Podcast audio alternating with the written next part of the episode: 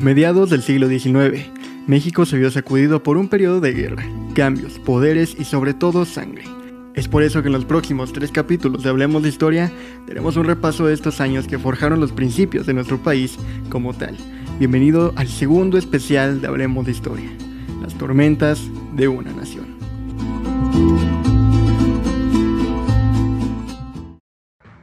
Bienvenidos amigos a un nuevo episodio, a un nuevo especial de Hablemos de Historia. Espero que se encuentren muy bien, que hayan pasado felices fiestas navideñas con su familia, porque durante las próximas tres semanas estaremos de lleno con tres diferentes episodios y a la vez uno solo, sobre un periodo de la historia de México que considero está un poco olvidado y que sí, ya tenemos un episodio de la Guerra de Reforma y la Segunda Intervención Francesa, pero considero que está muy incompleto y generalizado, así que por eso decidí ahondar más en estos años comenzando por la Revolución de Ayutla y la Guerra de Reforma. En el segundo capítulo hablaremos de la guerra contra Francia y en el último conoceremos sobre el Segundo Imperio y su posterior caída.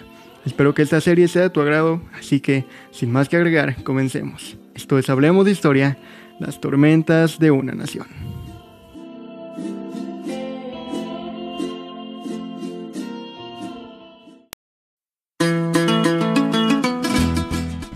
Nuestra historia comienza al inicio de 2850 Recapitulando, México se encuentra devastado por la guerra contra los Estados Unidos y el país ha perdido casi la mitad del territorio nacional y la moral tanto del pueblo como el ejército está por los suelos.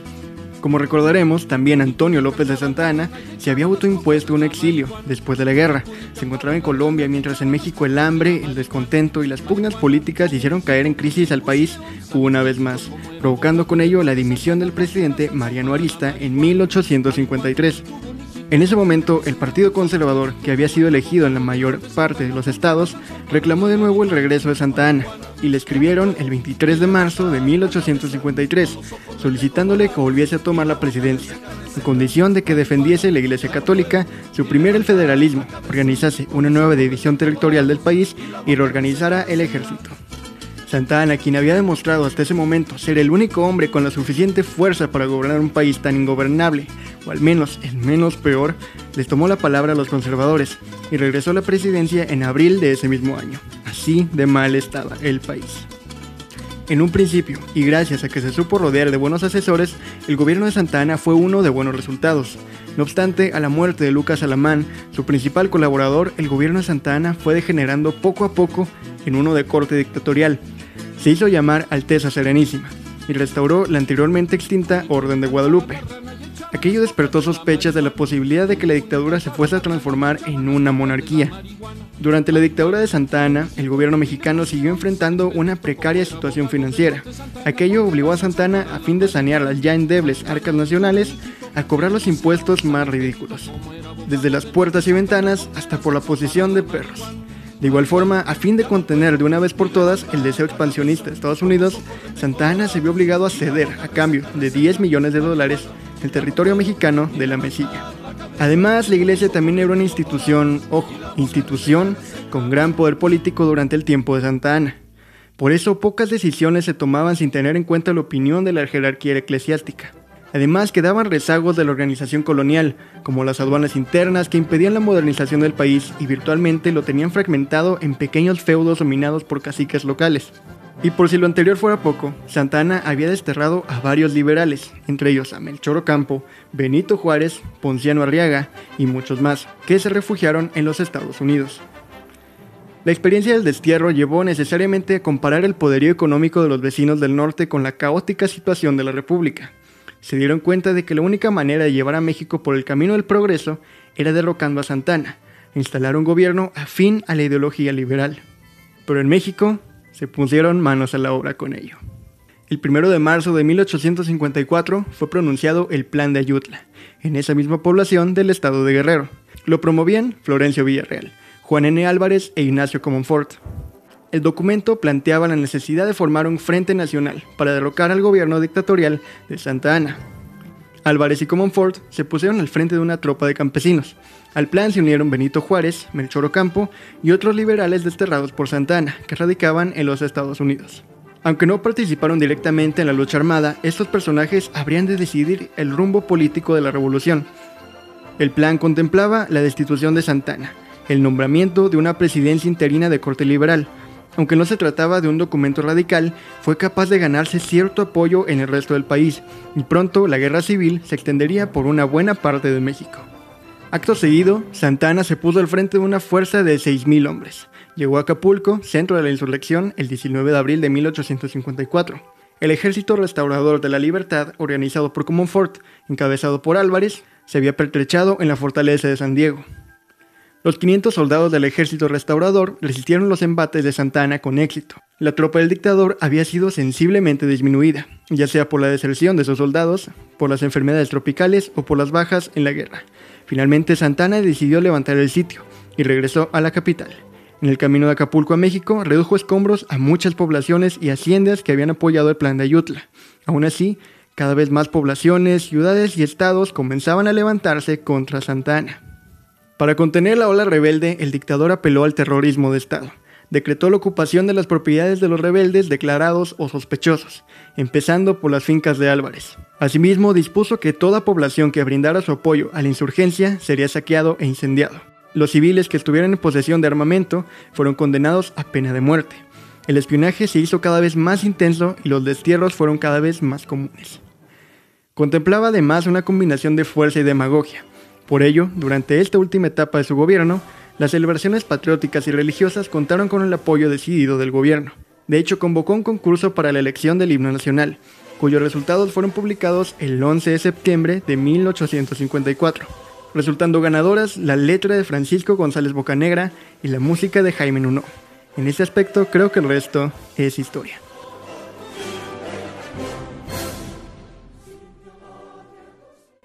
Volviendo a la guerra, en junio del 54, Ford partió hacia Estados Unidos a conseguir recursos para la insurgencia.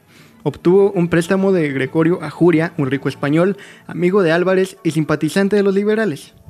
Ford se dirigió inmediatamente a Michoacán, donde la revolución progresaba con apoyo de los jaliscienses comandados por Santos de Gollado. Por otra parte, en el frente de Santa Ana, las cosas no marchaban mejor. Para simular que la dictadura contaba con un amplio respaldo popular, su Alteza Serenísima convocó un plebiscito en el que los ciudadanos podrían expresar libremente si deseaban que Santana continuara en el cargo o bien preferían que dimitiera y entregara la presidencia de la República a otra persona. Algunos votantes se tomaron en serio el plebiscito y se pronunciaron abiertamente por la dimisión del dictador y el nombramiento de Álvarez como interino. Desde luego Santana no iba a renunciar y sometió a juicio y apresó a los simpatizantes de la revolución que participaron en el plebiscito. Todavía caliente el pan del plebiscito, Santana partió a Michoacán para aplastar a los rebeldes. Lo más que consiguió fue dispersarlos o arrinconarlos en la costa. Regresó a México falsamente victorioso, sin embargo, la rebelión se había extendido a varias partes del territorio nacional. Santiago Vidaurri había obtenido varios triunfos en el departamento de Nuevo León. En Veracruz, Ignacio de la Llave había tomado Orizaba y los liberales oaxaqueños estaban en control de Tehuantepec. Mientras tanto, al otro lado del río Bravo, los liberales en el destierro decidieron participar en el campo de batalla. Desde mediados del 55, Comonfort había instado a Benito Juárez a que se trasladara al cuartel general de la Revolución en Acapulco. A este puerto llegó el exgobernador de Oaxaca en julio de ese mismo año, donde se desempeñó como consejero político de la insurrección. Mientras tanto, el grupo de exiliados encabezados por Ocampo se había constituido en junta revolucionaria y poco después ya participaban también en la guerra. El gobierno de Santa Ana había agotado para entonces sus recursos. Ni la represión ni la demagogia habían podido poner un punto final a la revolución de Ayutla. Muy al contrario, solo desprestigiaron más la figura desgastada de su Alteza Serenísima. Un mes más tarde, en agosto, las fuerzas de Álvarez y los neoleonenses encabezados por Vidaurri atenazaban la capital. Ante este panorama, Santana decidió abandonar México el 9 de agosto de 1855 y se embarcó al extranjero. Cuando abandonó la capital, una multitud manifestó su repudio al dictador. Desenterraron la momia de su pierna perdida y la arrastraron por las calles de la Ciudad de México. Para concluir, llegaron a la Plaza del Volador e hicieron triza la estatua del dictador. La revolución de Ayutla había triunfado.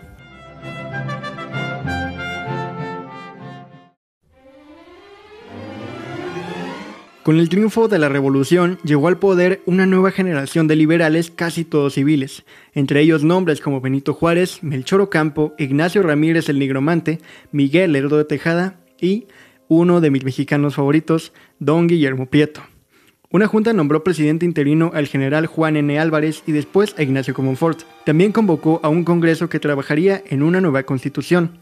El equipo de Comonfort preparó algunas leyes que promovieron cambios importantes. Por ejemplo, la Ley Juárez de 1855, quedaron suprimidos los tribunales especiales y respetándose los eclesiásticos y militares, y declaraba a todos los ciudadanos iguales ante la ley. La ley Lerdo, por Miguel Lerdo de Tejada, de 1856, obligaba a las corporaciones civiles y eclesiásticas a vender las casas y terrenos que no estuvieran ocupando a quienes los arrendaban, para que esos bienes produjeran mayores riquezas en beneficio de más personas. La ley Iglesias, por José María Iglesias de 1857, regulaba el cobro de derechos parroquiales. El 5 de febrero de 1857 había sido promulgada la nueva constitución, que contenía disposiciones agresivas contra las posesiones y privilegios de la Iglesia Católica. En el mes siguiente, la Iglesia amenazó con la excomunión a todos aquellos individuos que la juraran, pero hacerlo era obligatorio para los militares y los miembros del gobierno. Obviamente, los problemas no se hicieron esperar. Y es que la Iglesia como institución, amigos, a lo largo del siglo XIX y los primeros años del México independiente, fue terrible para el país era una asociación política, cuyos privilegios podía alterar o abolir al gobierno civil. Toda la organización, documentación, asuntos civiles y etcétera estaban en poder de la iglesia. No te bautizaban por la iglesia, no existías. No te casabas por la iglesia, no estabas casado. Te morías y no te velaban en la iglesia, o tan solo el cura no te daba la extrema unción, no estabas muerto.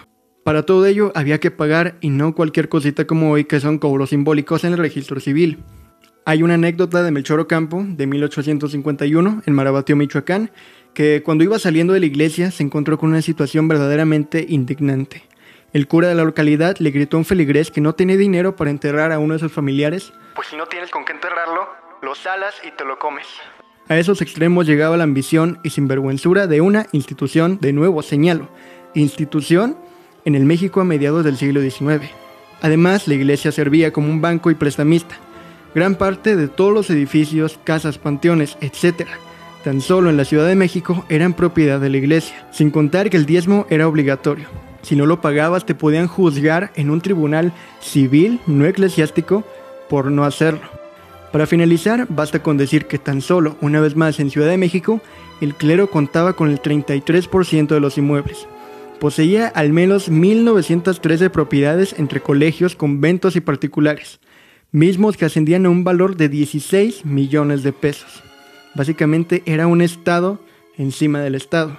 Bien dice Taibo II, estando dentro de las iglesias y poniéndote en el contexto de esos años, te das cuenta que había un poder terrenal inmenso detrás de todo ello.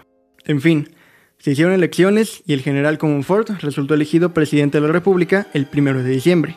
En ese momento, el presidente de la Suprema Corte de Justicia era don Benito Juárez. Con su ánimo conciliador o indeciso, como Ford quiso organizar un gabinete mixto de liberales y conservadores que se convirtió obviamente en una caja de Pandora.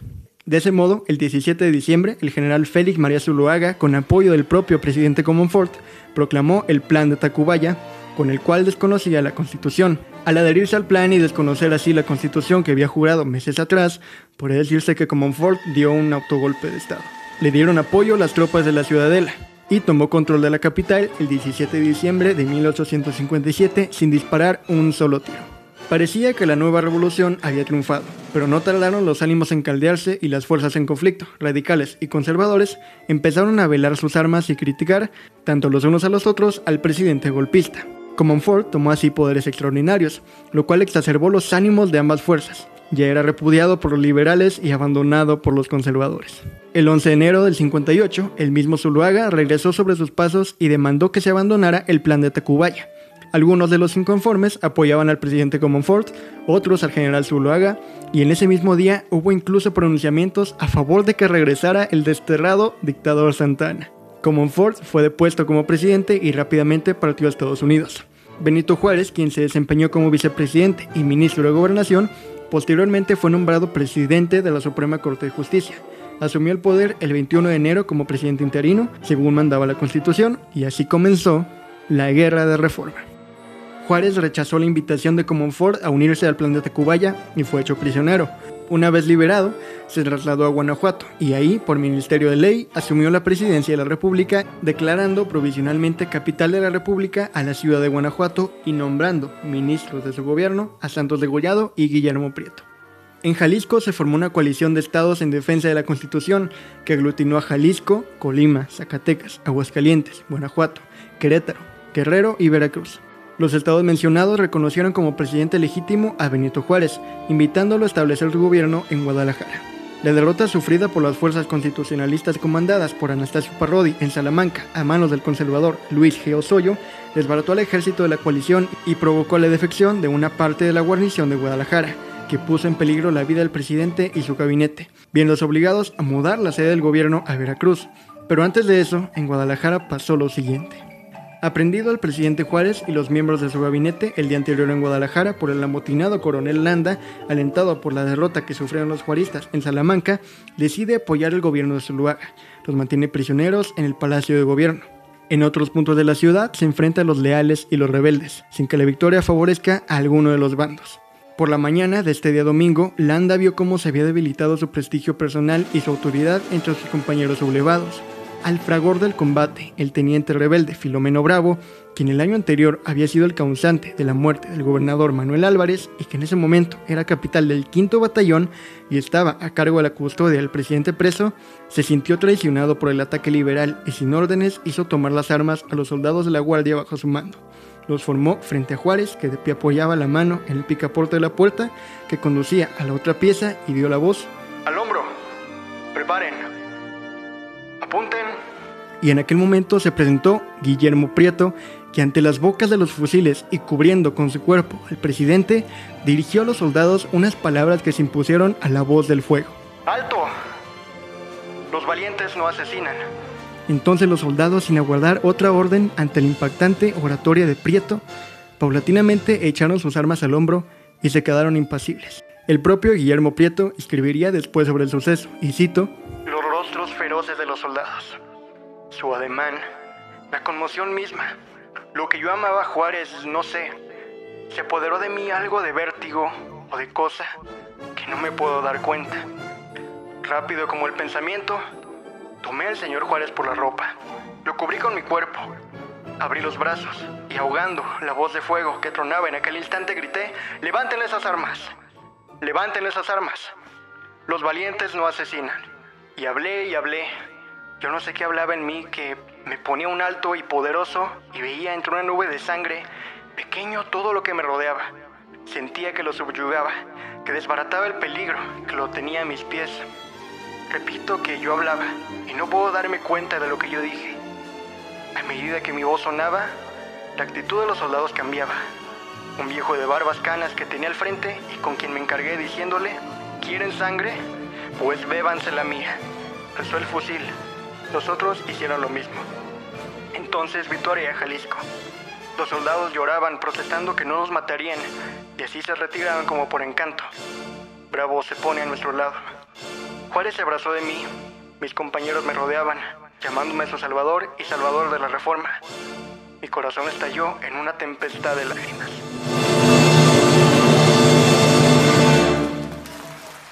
En el humo que alzábase a las plantas de Cuauhtémoc, íbase el alma de una raza vencida. En Juárez empieza una nación. Manuel Gutiérrez Nájera.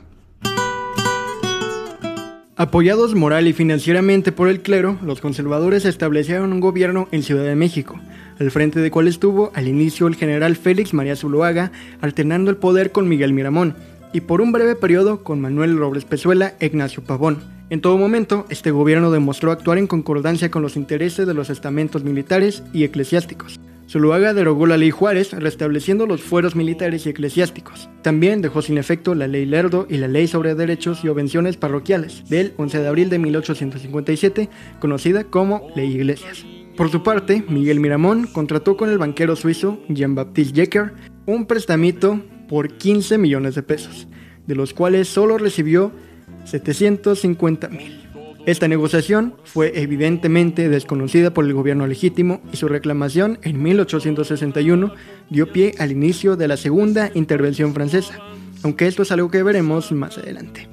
El conflicto armado inició en marzo de 1858 y terminó en diciembre de 1860. Tuvo tres etapas. La primera en 1858, cuando los conservadores obtuvieron importantes refugios gracias a la mayoría de los militares profesionales y de más alta graduación, fueron seducidos por el plan Tacubaya. Su primer caudillo militar fue Luis Geosoyo y a su muerte fue sustituido por Miguel Miramón. Las Guardias Nacionales de los estados fueron la base para la formación del ejército liberal, en el que por necesidad el mando recayó en hombres que contaban con escasa o nula experiencia previa en cuestiones militares. Los más destacados fueron Santos de Gaullado y Jesús González Ortega. A un año de iniciado el conflicto, al interior del Partido Conservador nació una discrepancia, pues una fracción deseaba que se cumpliera lo acordado en el plan de Tacubaya y se convocara a un Congreso Nacional, por lo que se promulgó el Plan de Navidad, que hizo recaer la presidencia de la República en Miguel Miramón. Terminada la ventaja inicial con la que comenzaron los conservadores en el aspecto militar, se estableció un equilibrio de fuerzas, y para romper el estancamiento, ambos contendientes recurrieron al exterior en busca de apoyo lo que produjo el intercambio de acusaciones entre los beligerantes. El 11 de abril de 1859, los conservadores perpetraron un crimen de guerra al asesinar a los médicos y practicantes que desde ese entonces son conocidos como los mártires de Tacubaya. Y este es sin dudas uno de los momentos más bajos del conservadurismo en México y la guerra. Antes de que comenzara la acción, en la ciudad corrió la noticia de que el ejército liberal contaba con muy pocos médicos. Por eso, un grupo de jóvenes estudiantes se presentaron voluntarios para auxiliar en la atención y curación de los heridos que resultaran de ambos bandos. Ojo, de ambos bandos. Los conservadores fueron superiores a los liberales y el general Santos de Gollado, viendo la imposibilidad de resistir, ordenó la retirada. Reunidos en el convento de San Diego, Miguel Miramón impartió sus órdenes a Tomás Mejía, Leonardo Márquez y Orihuela, la orden de ejecución de los prisioneros.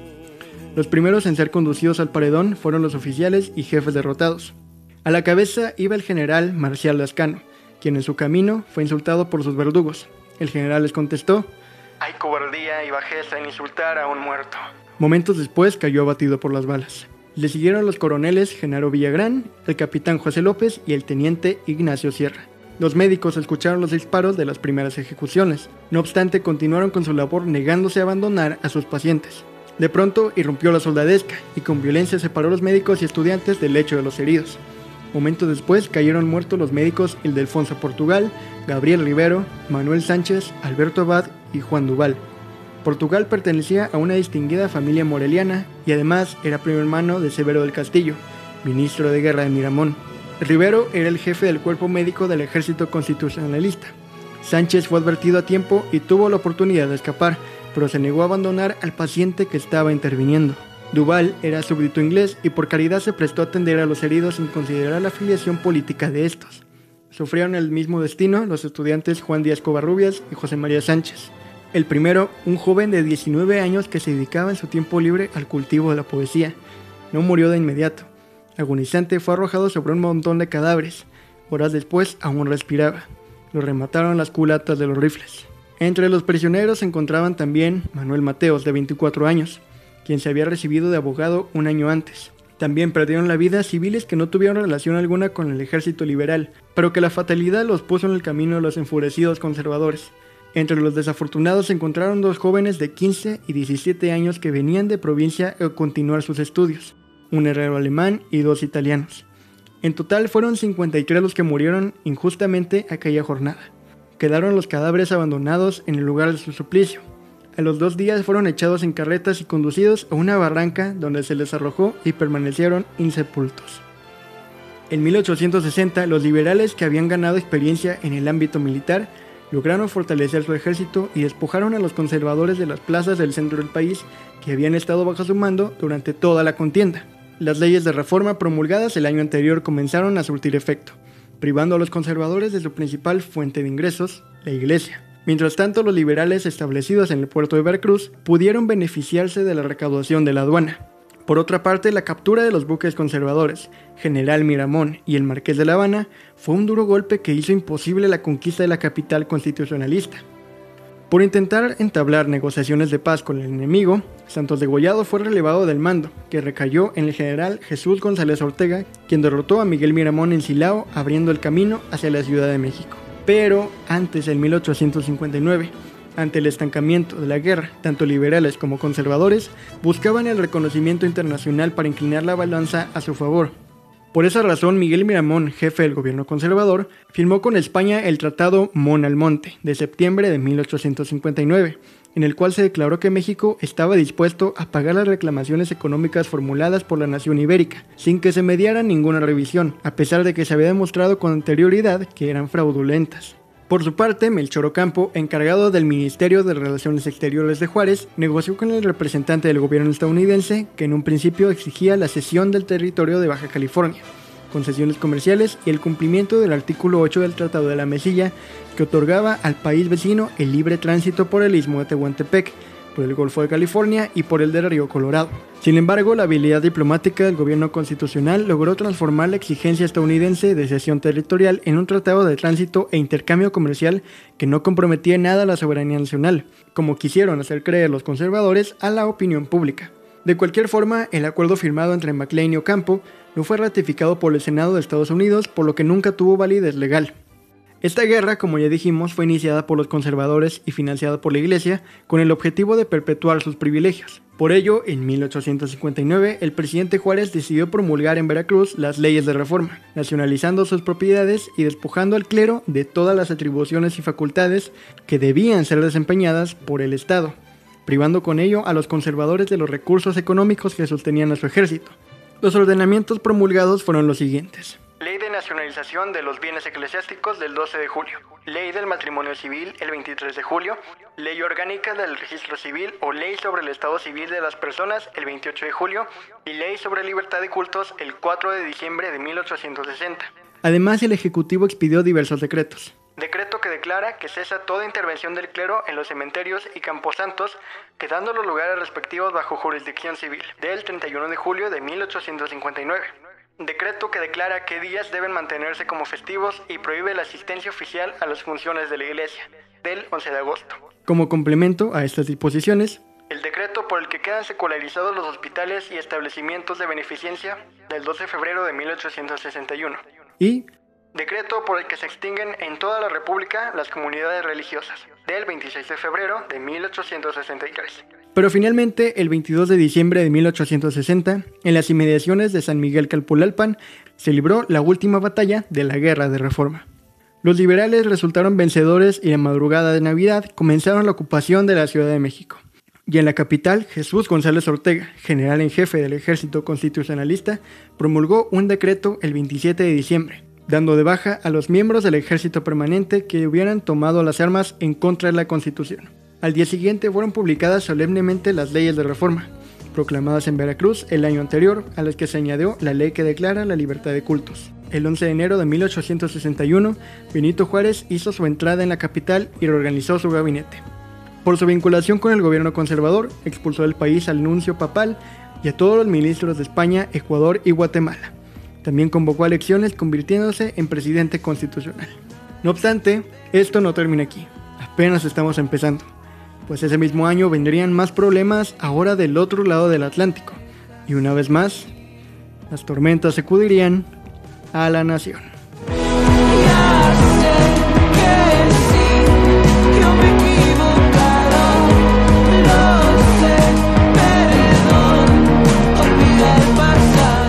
Y así es como terminamos el episodio 39 de Hablemos de Historia y parte 1 de las tormentas de una nación. Espero que te haya gustado, te hayas entretenido o aprendido algo nuevo y me gustaría que no terminaras de oír este capítulo sin que le dieras seguir en Spotify o suscribirte en Google y Apple Podcast o en YouTube. Es totalmente gratis y así te mantienes hablando de historia con tus compas y familiares. De la misma manera me gustaría agradecerte por formar parte de este proyecto que día a día crece un poquito más gracias a algo tan simple como que escuches este u otro capítulo. Así que muchas gracias, pero muchas gracias sensual e histórico escucha. Y ahora sí, es momento de despedirnos amigos. Ya saben que yo soy Alex Martínez, síguenos en Instagram como arroba Hablemos Podcast, podcast con doble Facebook como Hablemos de Historia. No olvides lavarte las manos, hacer tu tarea, hablar de historia y cuidar el planeta. Esto fue palabra de Guillermo Prieto.